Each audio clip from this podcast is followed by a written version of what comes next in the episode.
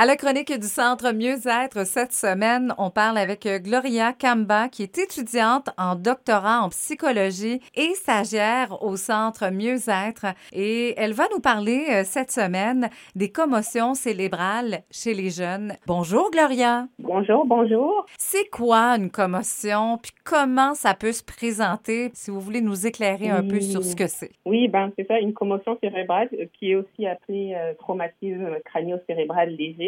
Euh, c'est essentiellement une blessure à la tête qui est provoquée par euh, un coup à la tête ou à la nuque ou même par le fait d'être euh, secoué soudainement, par exemple. Puis une personne peut avoir une commotion cérébrale après être tombée, par exemple en vélo ou dans le skateboard, dans les sports aussi. Puis c'est aussi important de noter qu'il n'y a pas besoin de se faire assommer ou de se faire knock-out ou de perdre connaissance pour qu'il y ait euh, présence d'une commotion cérébrale. Puis en termes de comment ça se présente, ben les symptômes, euh, il y, a un éventail de symptômes, mais les plus communs c'est euh, les maux de tête, les vertiges, les vomissements, euh, perte de connaissance brève. Donc là, on parle en général de moins de 5 minutes. Amnésie temporaire aussi, 30 euh, euh, minutes en général. Euh, la lenteur, être un peu sluggish, voire double. sensibilité à la lumière ou les bruits. difficulté au niveau de la mémoire ou de la concentration. Difficulté à lire, à écrire. Euh, du mal à être devant les écrans, l'irritabilité, puis même parfois se sentir un peu triste. Donc ça, c'est les, les, symptômes un peu euh, les plus communs. Puis au niveau des signes, donc comment est-ce qu'on peut savoir peut-être euh, suspecter une commotion? Mais ben, si déjà il y a eu blessure à la tête, on peut voir aussi que parfois quand on se fait mal, on a tendance à se tenir où on s'est fait mal. Donc par exemple, si on se tape le pied, on va peut-être se tenir le pied. Donc faut voir est-ce que le jeune se tient la tête ou se tient le visage? On veut voir si la personne est tombée, est-ce qu'elle reste à terre pour un moment. Donc, par exemple, là, on peut penser au hockey. Est-ce que la personne a pris un coup puis elle a du mal à se lever de la glace? Donc, difficulté à se lever, difficulté à marcher. Puis, on veut voir aussi est-ce que la, personne a l'air confuse ou euh, est-ce qu'elle a du mal à répondre aux questions. Donc, ça, c'est tous des signes qu'on peut qu'on peut voir peu peuvent être des indications d'une commotion cérébrale. C'est pas rien, là. C'est quelque chose à prendre au sérieux véritablement. Est-ce Exactement. Que, est-ce que, Glorian, il y a des gens qui sont plus susceptibles euh, de, de, faire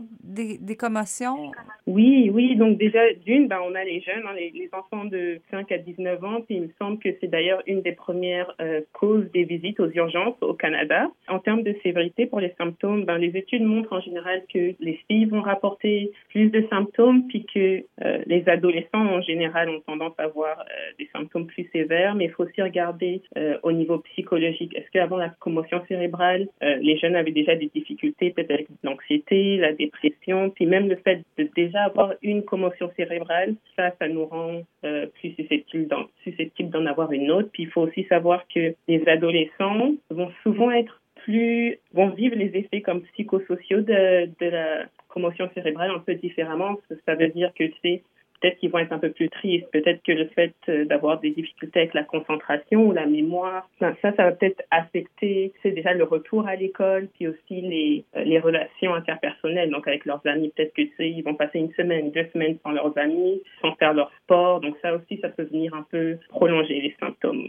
J'imagine qu'on peut prévenir euh, ces, ces, ces, commotions, mais comment on fait pour mm-hmm. gérer ensuite? C'est tellement important à ce jeune âge-là, ils sont en pleine croissance. S'il faut agir, il faut agir quand même assez rapidement. Là. En premier lieu, comme, comment prévenir? Ben, Déjà, c'est important pour les jeunes et les parents aussi de savoir c'est quoi une commotion cérébrale, comment ça se présente, c'est quoi les conséquences, donc tout ce dont on a parlé un petit peu euh, avant. Puis après, respecter un peu les, les, règles de sécurité. Donc dans la voiture, mettre sa ceinture de sécurité. Euh, si on est sur son bicycle, sur son skateboard, euh, toutes les activités qui, qui nécessitent un casque, ben, de mettre son casque euh, pour les sports, euh, on veut respecter les règles du jeu, on va pas aller dans des positions dangereuses, puis le plus que possible, on veut éviter les mouvements ou les comportements qui vont euh, entraîner un contact direct à la tête. Donc juste vraiment comme être conscient de ces choses-là, puis vraiment faire son mieux pour, euh, pour être en sécurité. Puis pour gérer la commotion cérébrale, donc en général, ce qu'on veut faire, comme c'est d'abord prendre soin de ses besoins primaires. Donc on veut rester hydraté, bien manger, avoir une alimentation saine, euh, avoir des bonnes nuits de sommeil dans la mesure du possible parce que le sommeil peut être aussi affecté après une commotion cérébrale. Éviter l'alcool, c'est continuer à passer du temps de qualité avec sa famille, puis ses amis, puis sans faire d'activités, bien sûr, qui vont euh, venir aggraver les, symptômes. Puis souvent, ce qui est recommandé, euh, que, pour, que ce soit pour le retour à l'école ou le retour euh, au sport, aux activités, c'est que ce retour-là soit fait graduellement. Donc, en général, on va, on va recommander pour les premières 24 à 48 heures après la blessure, un repos complet. Puis après, on va reprendre les activités graduellement en s'assurant que les symptômes ne s'aggravent pas. Donc ça, ça peut ressembler à, euh, par exemple, pour le sport, euh, on se repose pendant un ou deux jours, puis après, on reprend des activités légères, donc peut-être juste un peu de jogging ou c'est la marche rapide, puis on voit est-ce que les symptômes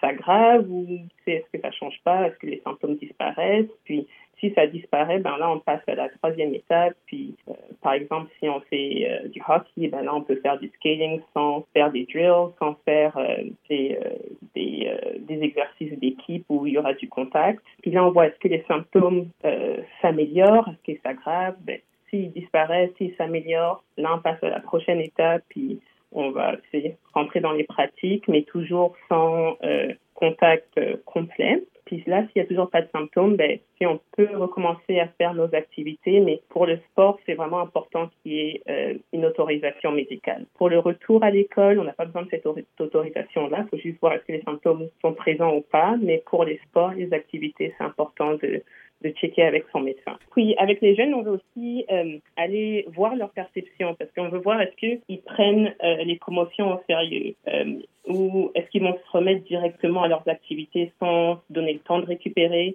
on veut voir aussi c'est quoi leurs idées par rapport à la durée des symptômes post-commotionnels. Donc en général, les gens se rétablissent entre une et quatre semaines, mais est-ce que les jeunes pensent que ça va durer comme un an, deux ans, puis est-ce que ça, ça va les empêcher de euh, retourner aux activités? Est-ce que ça, ça va affecter euh, leurs pensées, leur comportement, leur cognition Donc, c'est toutes des choses qu'on veut quand même porter attention à et pour les parents aussi, voir est-ce que leurs jeunes ont la bonne perception des commotions cérébrales parce qu'il ne faut pas minimiser la commotion, mais il ne faut pas non plus catastrophiser. C'est quand même complexe, il faut le prendre au sérieux. Euh, Gloria, j'aurais une petite question avant qu'on se quitte. Mhm. Est-ce que les commotions, parce que moi, ça me touche personnellement, moi, il y a 12 euh, ans, j'ai mhm. fait un accident de voiture j'ai eu euh, une commotion.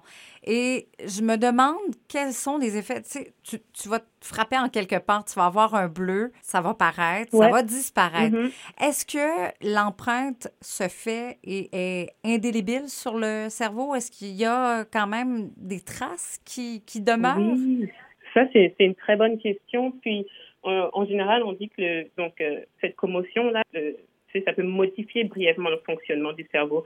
Mais il y a de plus en plus de, de recherches en, neurosciences qui montrent que on, on, peut voir avec certains outils euh, au niveau physiologique que euh, ça se peut qu'il y ait encore des séquelles comme bien après euh, la blessure, mais je peux pas te dire un, un oui définitif parce que les recherches se font encore là. Hum, d'accord, c'est vraiment intéressant. Merci beaucoup, Gloria Kamba, qui nous parlait évidemment de commotion cérébrale chez les jeunes. Elle est étudiante au doctorat en psychologie, euh, stagiaire au centre Mieux-être. On vous souhaite une belle semaine. On aura peut-être l'occasion de se reparler dans un futur euh, rapproché. Oui, merci, c'était un plaisir.